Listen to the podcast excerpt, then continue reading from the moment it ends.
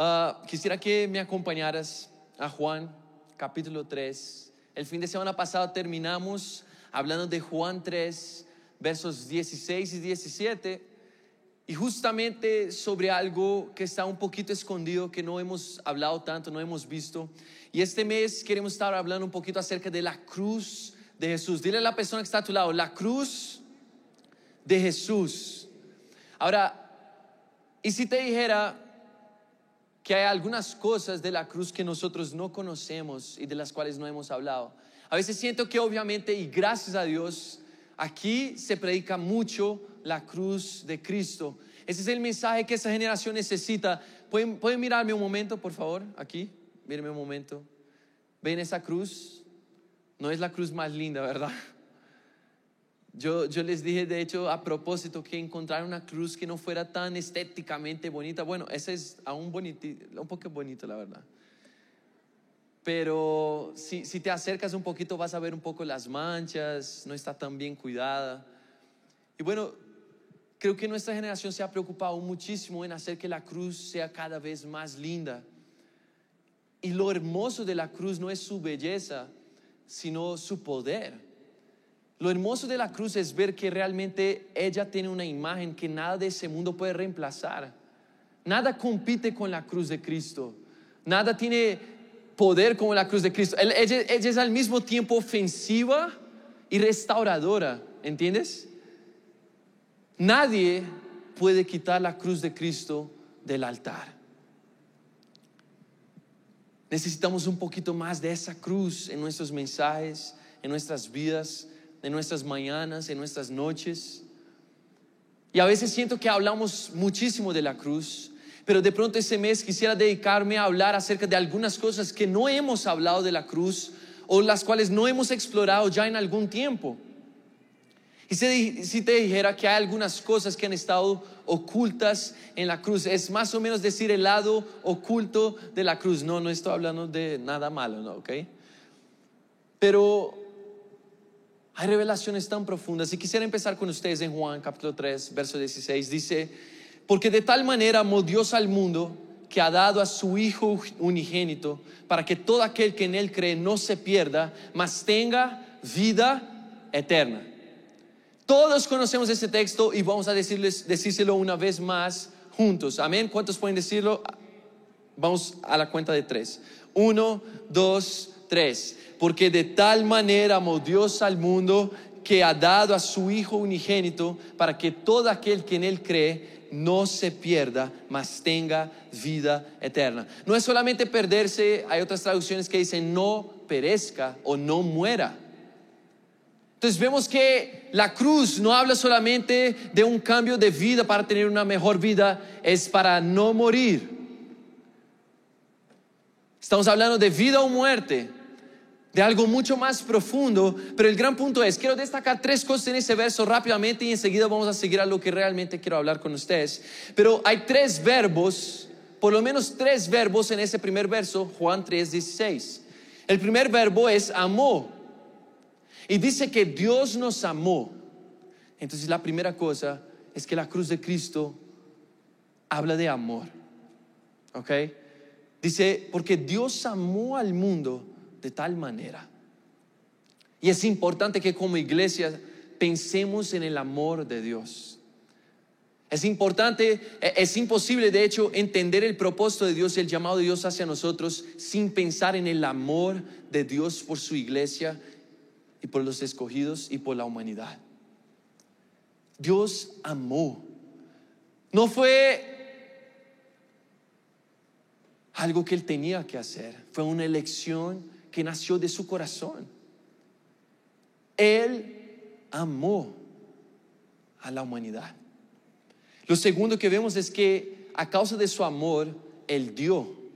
¿Lo puedes decir conmigo? Dio. El segundo verbo que aparece es porque Él ha dado a su Hijo unigénito.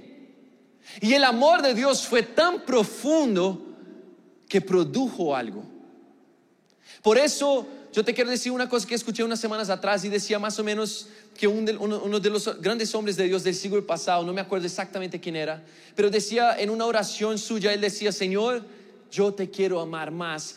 Y, y el autor decía, esa persona comúnmente no decía que amaba a Dios, sino que en sus oraciones estaba constantemente diciendo, Señor, me, enséñame a amarte, porque no puedo decir por, el, por mi vida y por lo que he producido y por los frutos que yo veo que realmente te ame, porque el verdadero amor siempre produce algo.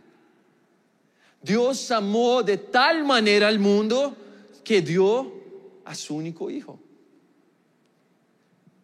Si nosotros realmente amamos a Dios, no tendremos problema en rendir nuestras vidas. Ahora, ¿cuál es toda nuestra lucha? Es darse cuenta que realmente estamos constantemente luchando en decir si amamos o si no amamos. Esa es la lucha del hombre. Queremos a Dios por algunos momentos, pero también queremos al mundo. A veces leemos la palabra de Dios, quedamos fascinados, entendemos algunas cosas y amamos a Dios, pero ya enseguida amamos al mundo. Y la verdad es que no podemos decir que amamos a Dios. Estamos esforzándonos por amarlo, esforzándonos por acercarnos a Él. Y por último dice, ¿para qué? Para que todo aquel que en Él cree, el tercer verbo, cree. Y ese no es algo que Dios hace en ese texto. Hay dos cosas que Dios hace al inicio de ese texto, el amó y el dio. Y enseguida es nuestra parte. Él dice, para que todo aquel que en Él cree, no se pierda o no muera, mas tenga la vida eterna.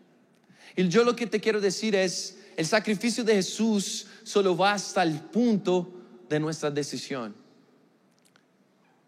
Ahora sé que muchos de nosotros ya hemos escuchado acerca de eso, pero la vida y la muerte está en nuestras manos. La vida y la muerte está en nuestras manos.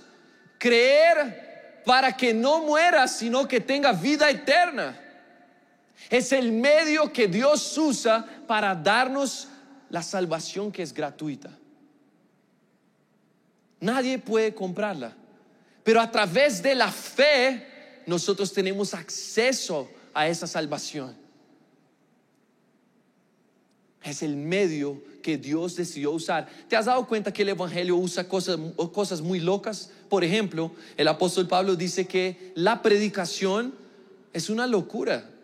Que Dios haya elegido salvar a personas a través de la predicación, ¿no te parece? Ahora que uno se pone a pensar realmente dice, bueno, es verdad, es una locura. Que a través del testimonio de que contáramos historias de Jesús y de eso las personas fueran salvas, es una locura. Que nosotros oremos por enfermos y todo, es una locura. La cruz es una locura, el Evangelio es una locura.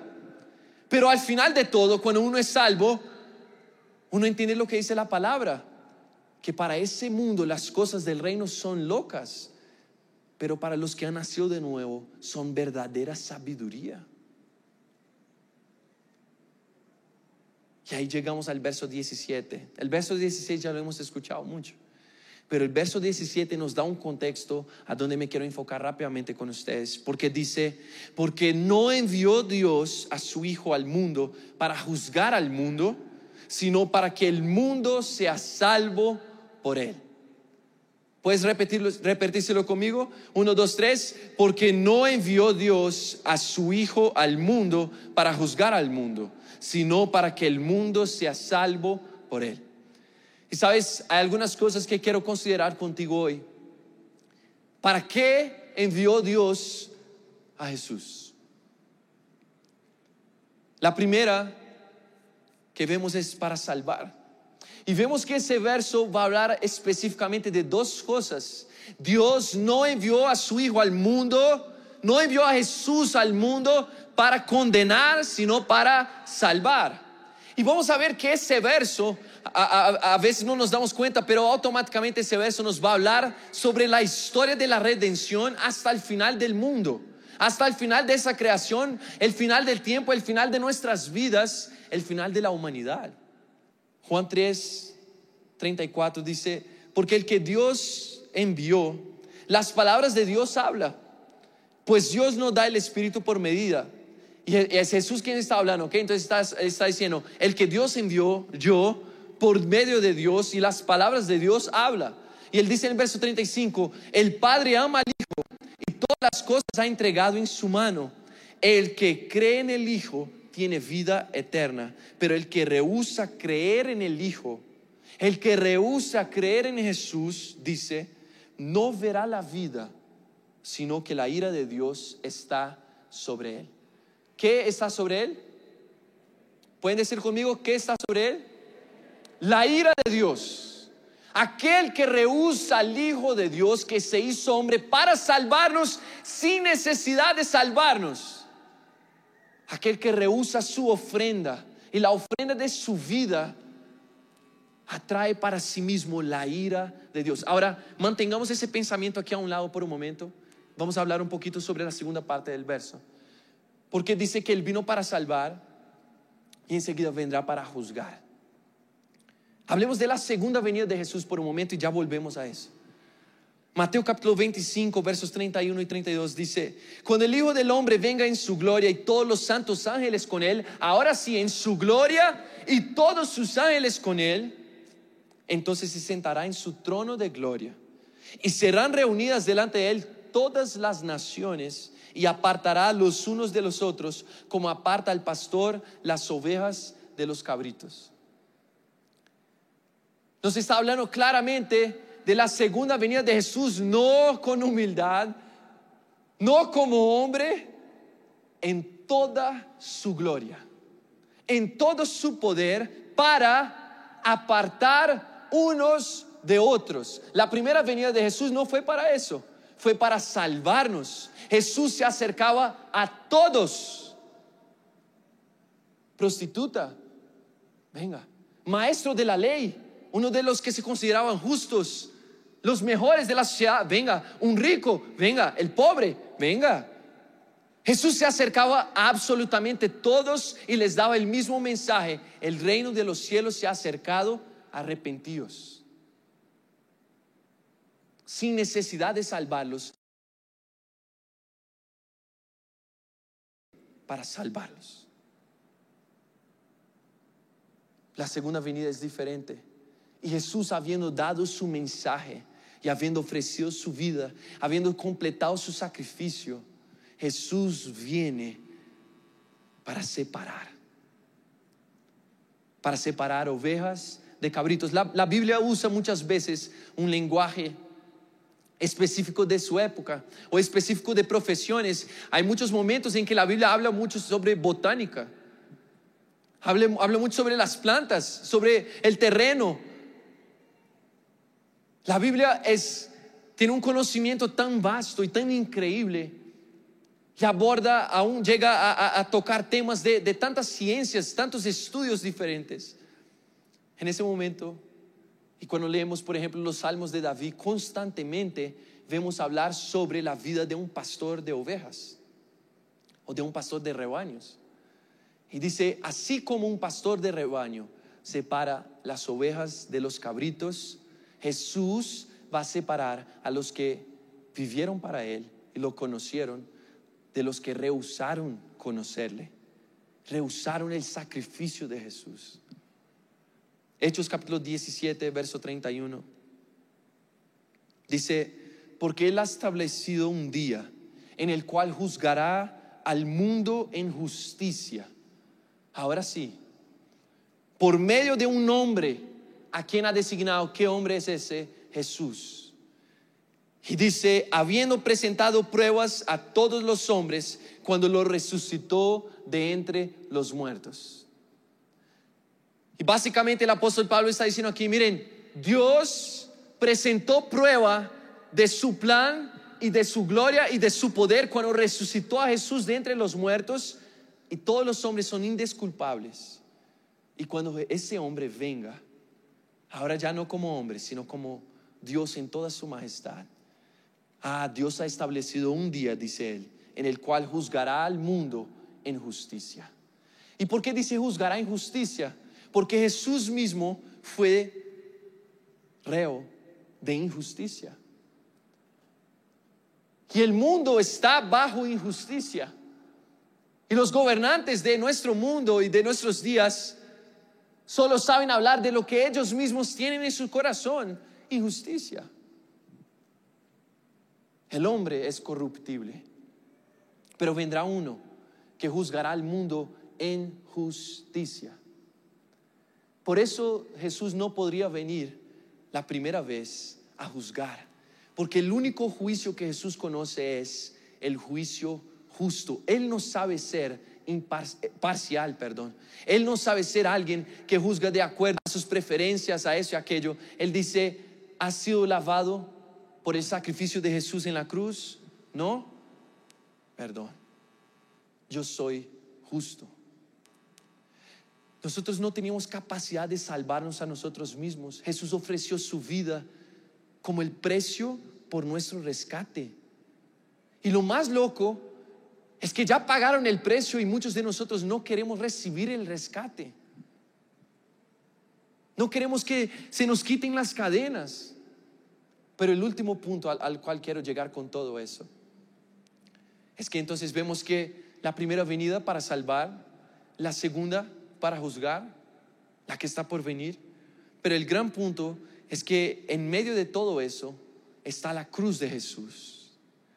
Y lo que me impacta de la cruz de Jesús, y ya vamos a tomar la Santa Cena, pero quiero que escuches eso ahora mismo, antes de que nosotros toquemos el cuerpo y toquemos la sangre de Jesús.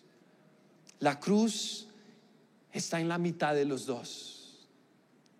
Es el cumplimiento de una primera etapa y la promesa de la segunda. ¿Entienden?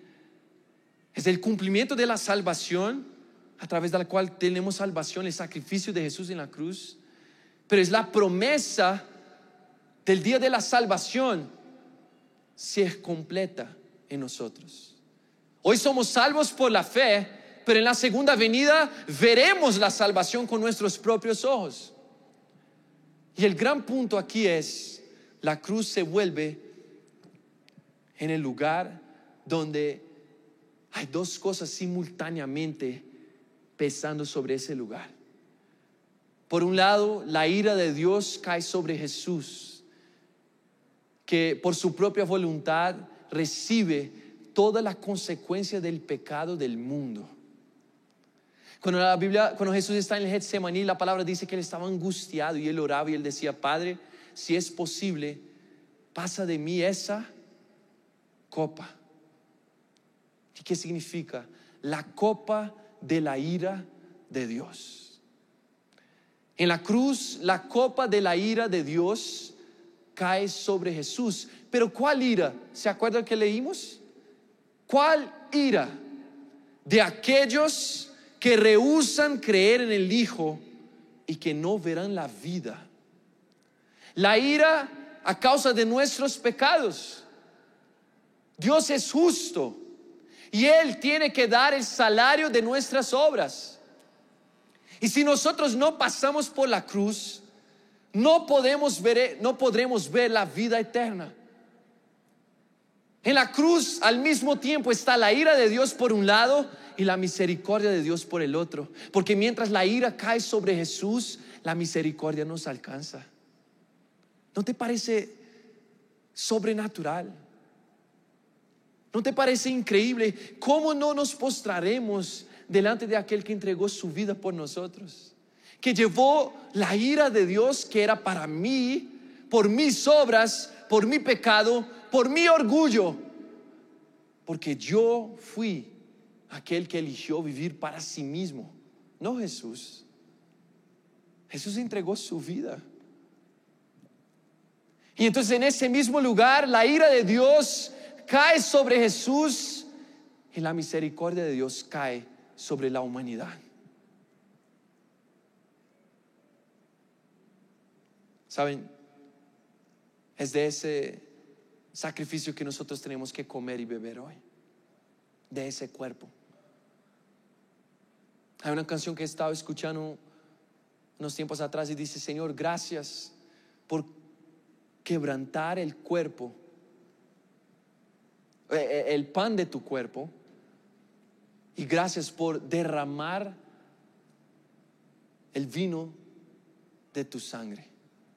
Gracias por quebrantar el pan de tu cuerpo y por derramar el vino de tu sangre. Y eso me impactó muchísimo. Porque al final, ¿qué quiere decir Jesús cuando nos invita a la cruz de Jesús? Habían algunos que querían seguir a Jesús antes de que Jesús muriera, pero como él era profeta, él sabía exactamente lo que estaba viniendo. Y entonces algunos querían seguirlo él dice, ¿quieres seguirme? Entonces, aquel que quiere venir en pos de mí, niéguese a sí mismo, día a día tome su cruz y sígame. Y lo que Jesús estaba diciendo es, aunque yo he llevado la copa de la ira de Dios, tú tienes que morir para poder ver la segunda vida. Tú también tienes que morir para recibir una nueva naturaleza. Lo que es impactante es que Jesús pagó el precio de nuestras obras y de nuestro pecado. Pero la única manera que nuestro interior y nuestro corazón serán transformados es si nosotros también morimos en esa misma cruz. Es si nosotros tomamos nuestro lugar en la cruz que siempre fue mía y nunca fue hecha para Jesús. Entonces, si eso lo hacemos, Jesús dice, más que felices son aquellos que han sido lavados en la sangre del cordero. ¿Dónde está la sangre del cordero? En la cruz. La cruz está bañada en sangre. Él dice, más que felices son aquellos que han sido bañados y lavados en la sangre del cordero. Porque ellos no verán la segunda muerte. Está hablando de la muerte eterna. ¿Sabes? Te quiero decir, Dios nos amó de tal manera que pudiendo enviar a Jesús para juzgarnos, envió a Jesús para salvarnos primero. Lo que sucede a partir de ahí es nuestra decisión. Quisiera pedir la ayuda de la banda. Ah, ya. Muchas gracias. Y sabes, Jesús nos está haciendo un llamado hoy a recibir su sacrificio. Quisiera que te pusieras en pie conmigo un momento. De un lado la ira de Dios y al otro lado su misericordia. ¿Alcanzas a comprender eso? Es el lugar donde se concentra absolutamente todo. Por eso, como Jesús llevó nuestros pecados en ese lugar, es en ese mismo lugar donde nosotros llevamos nuestro pecado. Al orar todos los días, volvemos a la cruz. Dejamos nuestros pecados aquí en el sacrificio de Jesús.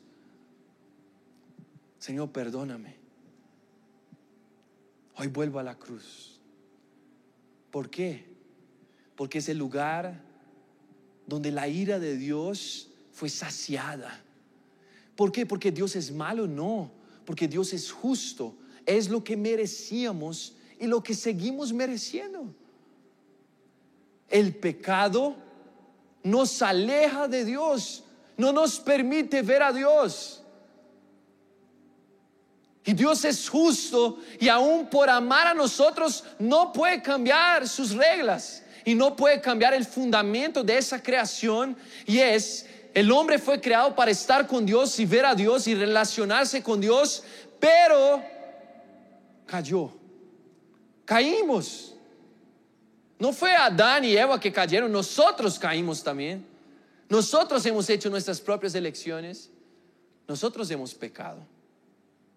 Por eso cada uno tiene que acercarse a la cruz personalmente y tomar su decisión de morir con Jesús y nacer para una nueva vida. ¿Y qué significa ser fiel aquí? En esa vida. Significa vivir por la fe. Por eso dice que el justo vivirá por la fe. ¿Por qué? Porque tú crees que ya eres salvo, pero todavía no has subido, no estás en el cielo? ¿Sigues aquí en la tierra, sí o no? Luchando con los mismos pecados. Por eso el justo vivirá por fe la fe de que el sacrificio de Jesús sí es real para mí. De que esa cruz no es bonita, pero es más poderosa que el humanismo, más poderosa que mi trabajo, más poderosa que cualquier persona que me diga que yo puedo conquistar cualquier cosa que quiera en la vida, esa cruz me disminuye, me hace menguar. Esa cruz me mata para que yo pueda entonces nacer, ver a Jesús resucitado. Entonces yo vivo por la fe, la fe de que el sacrificio de Jesús fue suficiente. Y si yo vuelvo a ese sacrificio, pastor, yo caí, no hay problema. Si yo vuelvo a ese sacrificio, entonces tengo fe de que he sido salvo por Jesús. Y un día, cuando Él venga, Él cumplirá sus promesas y nosotros estaremos con Él por siempre y para siempre. ¿Cuántos pueden decir amén? Y sabes, si ya has entregado tu vida a Jesús, has hecho y has tomado la decisión más importante de tu vida. Pero si no, antes de que tomemos la Santa Cena, quisiera que todos pudiéramos bajar nuestras cabezas y hacer una oración, pidiendo perdón por nuestros pecados y entregando nuestras vidas a Jesús, acercándonos a la cruz de Cristo y diciéndole, Señor, yo quiero seguirte, quiero estar contigo para siempre. Vas a decir conmigo, Señor Jesús, perdóname. Hoy te pido, perdona mis pecados, perdona mi maldad, mi orgullo, perdóname siempre que me he alejado de ti y he hecho lo malo y he hecho mi propia voluntad, despreciando tu voluntad. Hoy, di conmigo, hoy yo me humillo delante de ti y te pido, lávame con tu sangre preciosa. Perdóname. Dame una nueva vida y un nuevo comienzo. Haz algo nuevo dentro de mí, porque yo te necesito. Vas a poner tu mano en tu corazón y vas a decir conmigo, Señor Jesús, hoy te recibo como el Señor y el Salvador de mi vida. Hoy te entrego todo lo que soy y dejo mi pasado a un lado, porque sé que hoy me estás dando una nueva vida y un nuevo comienzo. Mi vergüenza, mis pecados, mi pasado, que quedan colgados en la cruz de Cristo y hoy recibo una nueva naturaleza, una nueva vida en el nombre de Jesús. De conmigo, escribe mi nombre en el libro de la vida y dame la salvación eterna. En tu nombre, Jesús, quiero conocerte. En el nombre de Jesús oramos. Amén y amén y amén. ¿Cuántos pueden decir amén? Y sabes, puedes dar un aplauso fuerte al Señor.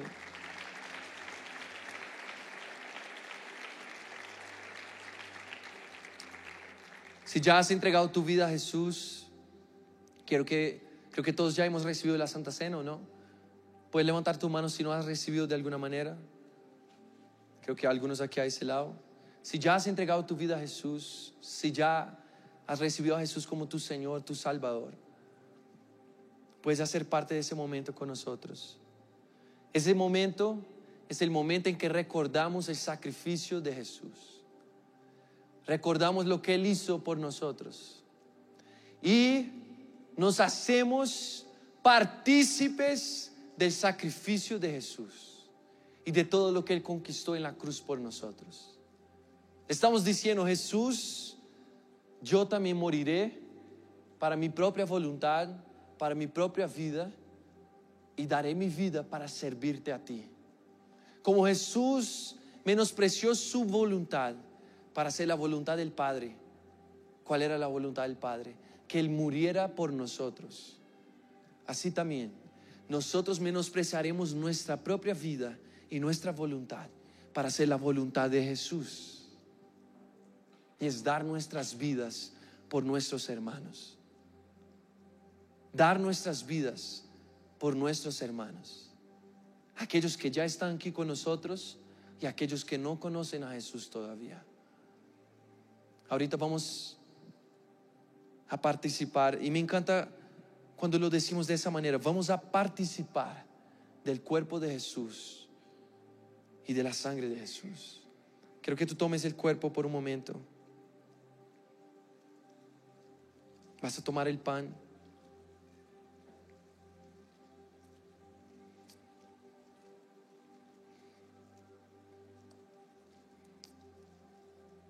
Y la palabra dice en Juan capítulo 6, va solamente a escuchar, yo soy el pan de vida. Vuestros padres comieron el maná en el desierto y murieron.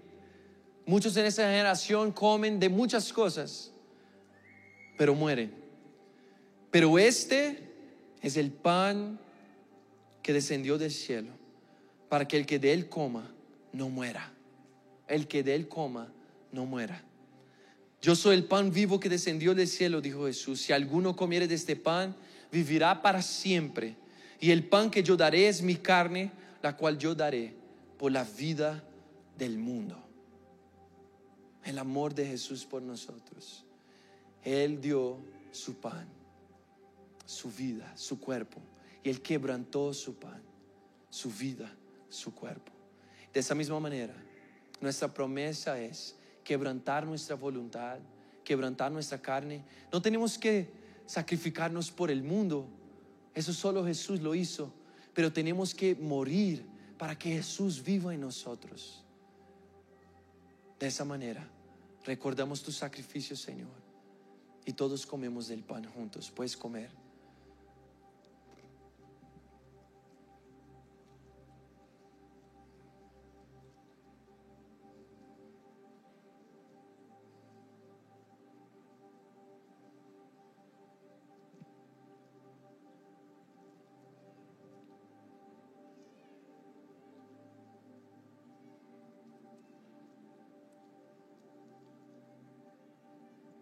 Dice la palabra en Mateo 27, 26, verso 27.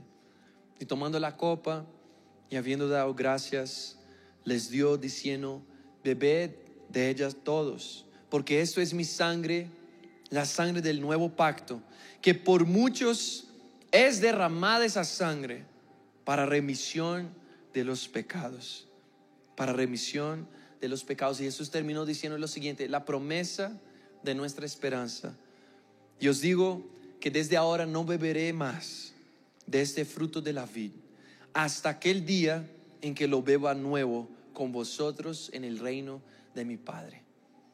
Hasta el día de su venida, la segunda venida de Jesús.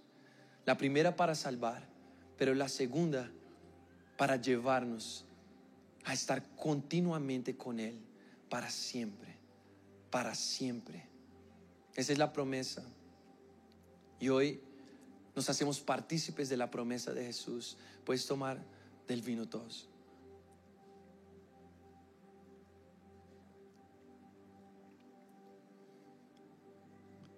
Oh Señor, hoy recordamos tu sacrificio y más que eso, entregamos nuestras vidas a ti para que tú vivas en nosotros, para que tú habites en nosotros para que seas por siempre y siempre y siempre en el nombre de Jesús. Amén, amén y amén. Ahí donde estás, ¿será que puedes levantar tus manos? Podemos cerrar nuestros ojos por un momento. Y vas a decirle, gracias Jesús. Gracias Jesús. Por haber elegido tomar mi lugar. Llevaste mi pecado, mi sacrificio.